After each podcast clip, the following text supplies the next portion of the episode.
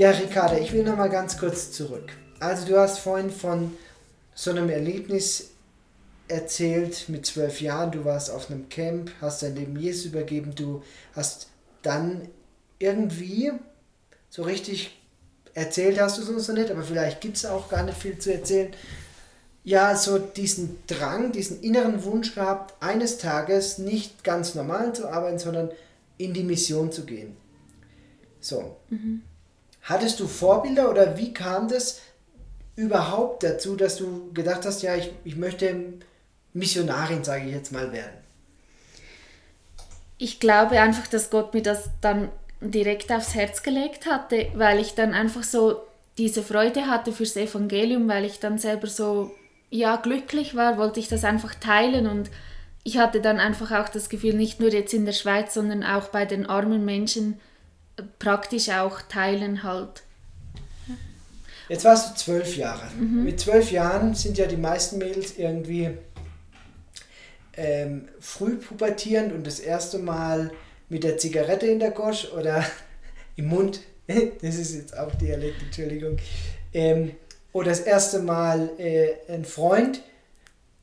Das was, hatte was ich hast auch. Du gedacht? Was, was, hast du mit zwölf Jahren gedacht? Also als ich zwölf Jahre alt war und bevor ich in dieses Adonia-Camp ging, war ich tatsächlich sturzbetrunken und ähm, habe auch probiert zu kiffen und zu rauchen und so und hatte halt auch die falschen Freunde, sage ich jetzt im Nachhinein die mich halt so richtig ins Loch hinuntergezogen hatten. Und dann, als ich dann in dieses Camp ging, musste ich die Bibel einpacken und ich musste die auf dem Dachboden zuerst suchen, weil ich wusste gar nicht, ob ich die überhaupt habe. Und dann hatte ich halt die verstaubte Bibel heruntergenommen und dann hat meine Mutter auch gefragt, was, du musst eine Bibel mitnehmen, was ist das für ein, ein Sektenlager sozusagen.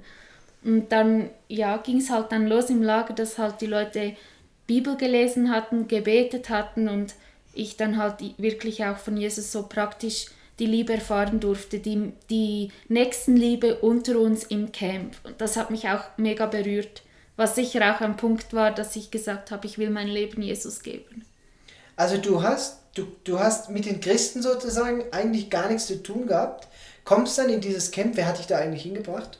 Das war eigentlich der Vater von, also der war Pastor von einer Freundin meiner Schwester, der eigentlich immer diese Lager geleitet hatte. Und meine Schwester war dann auch in diesem Camp und die hat dann halt gesagt, komm doch mal mit. Und dann bin ich mitgegangen. Also deine Schwester ist vor dir da schon gewesen? Ja. Und dann hat, hat die dich mitgenommen. So, aber du hast vom ersten Tag an gemerkt, da ist irgendwas anders bei denen. Ja.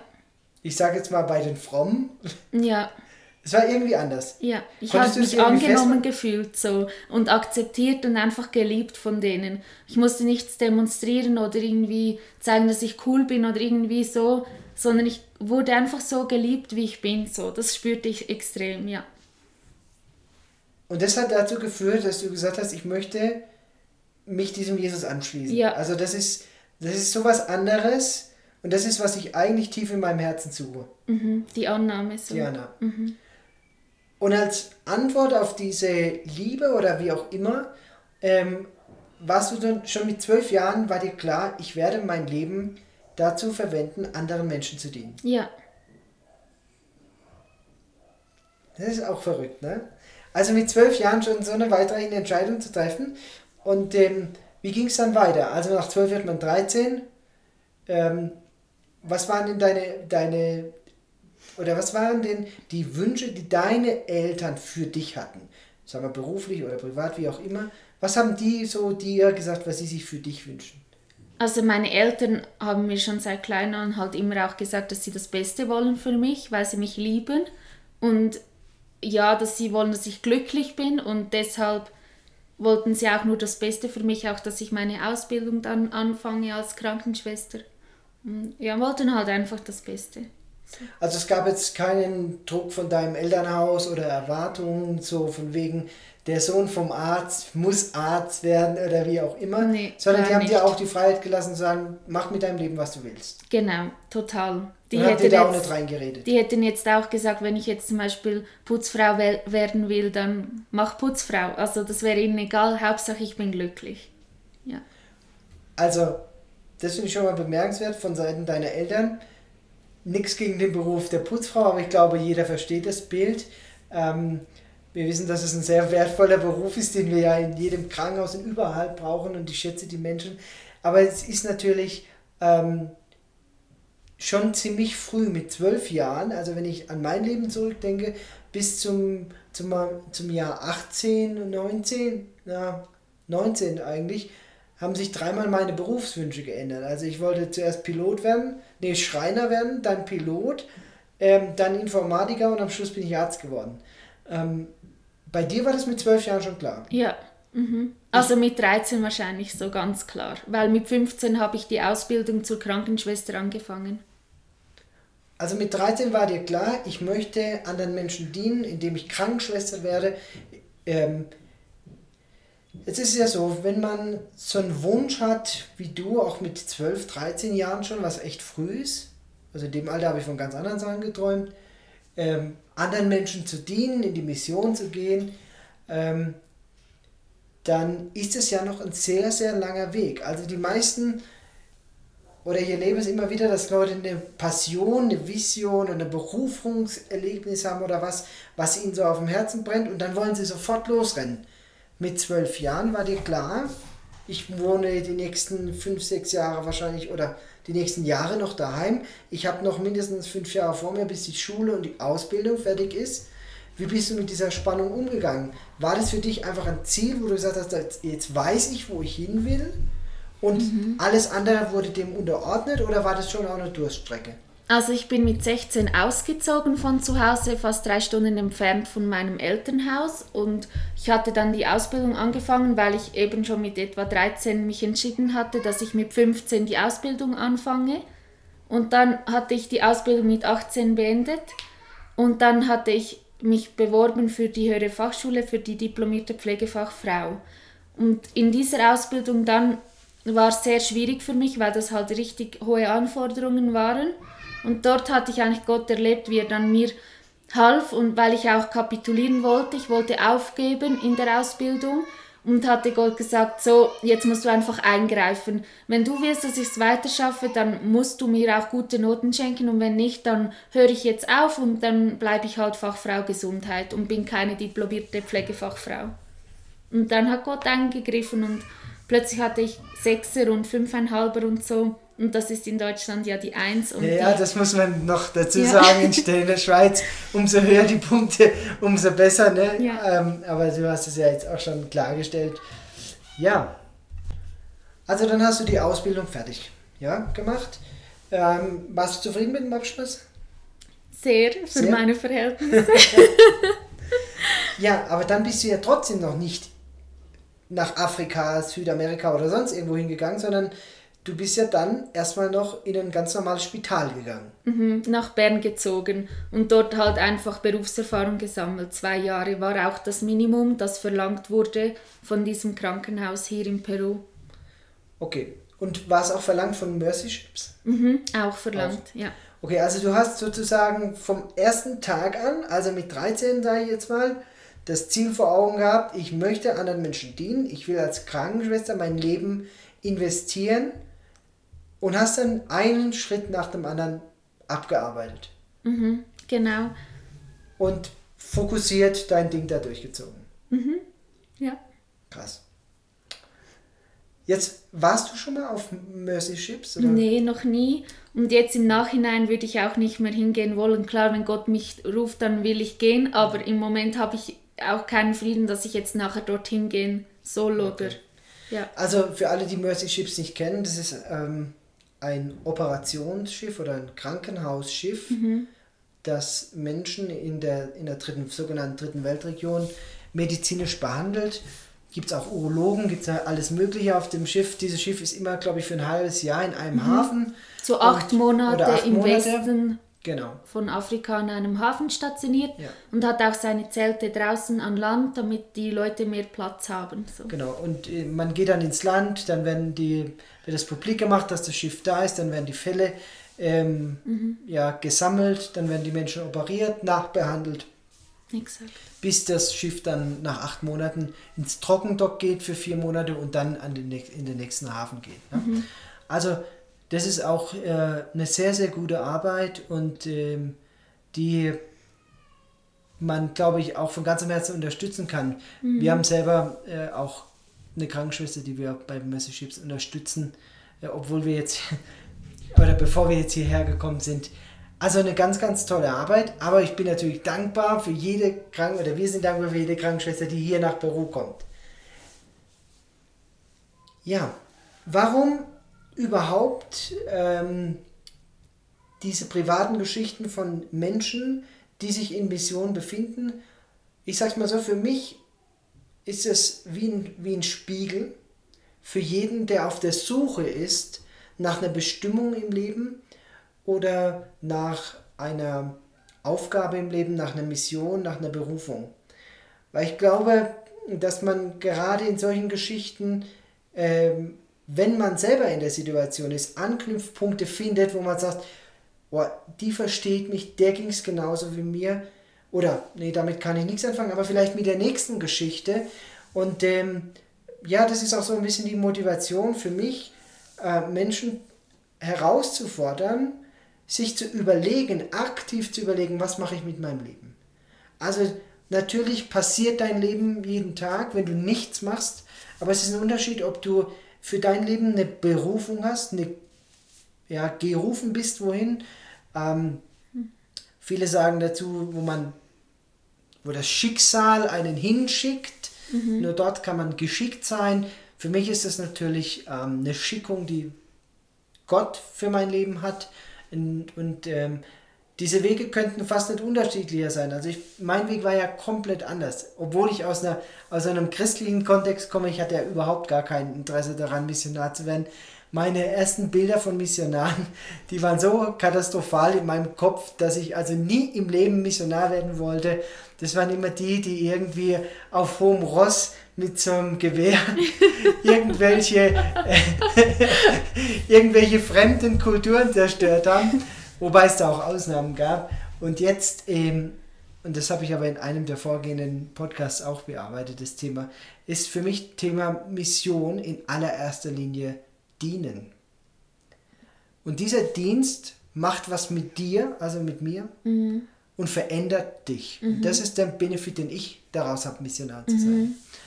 Kannst du das für dein Leben bestätigen? Definitiv, weil seit ich hier bin in Peru merke ich, dass mein Herz dankbarer ist für jedes kleine, kleine Geschenk, sei es eine Marmelade, die man jemandem zum Geburtstag schenkt, dann freut man sich so, was hier nicht so vertreten ist oder sonst Kleinigkeiten, da ist man jetzt viel dankbarer, wenn man hier auch die Armut sieht, dass man einfach auch mehr schätzt, was man hat, weil in der Schweiz hatte ich alles, noch viel mehr als ich brauchte. Und ich denke schon, dass es mit einem was macht, wenn man so für längere Zeit mal in einem ärmeren Land wohnt. Es ist ja auch nicht immer einfach mit der Armut umzugehen. Also du erlebst es ja im Krankenhaus, die Menschen, die dort ankommen, die haben ja wirklich zum Teil gar nichts und ähm, sind zum einen dankbarer, finde ich, mhm, dankbar. Ähm, aber auf der anderen Seite kommt man auch da immer wieder an Grenzen, weil Menschen zum Beispiel aus finanziellen Gründen ewig nicht kamen und dann zu einem Zeitpunkt kommen, wo es eigentlich schon zu spät mhm. ist.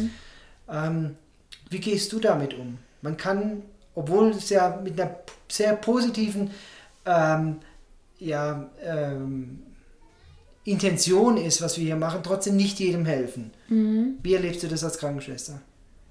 Also ich erlebe das oft so, dass die Patienten wirklich arm kommen und dann nicht mal wissen, wie sie ins Bett kriechen müssen, weil sie gar kein Bett zu Hause haben und dann mit allen Vieren aufs Bett hochgehen oder nicht wissen, wie die Dusche angeht, weil sie das nicht wissen, was das ist. Also und du meinst, sie wissen nicht, wie sie in, im Krankenhaus sich in ein Bett legen? Ja, der Kopf ist manchmal dort, wo die Füße sind und sie gehen mit allen vier hoch, also sie wissen gar nicht, wie man aufs Bett steigt, weil sie zu Hause auf einem Schaffell am Boden liegen. So. Ähm, und auch manchmal wissen sie nicht, wie man die Dusche anlässt, weil sie das halt nicht kennen, weil sie sich am Brunnen mit kaltem Wasser was waschen. Mhm.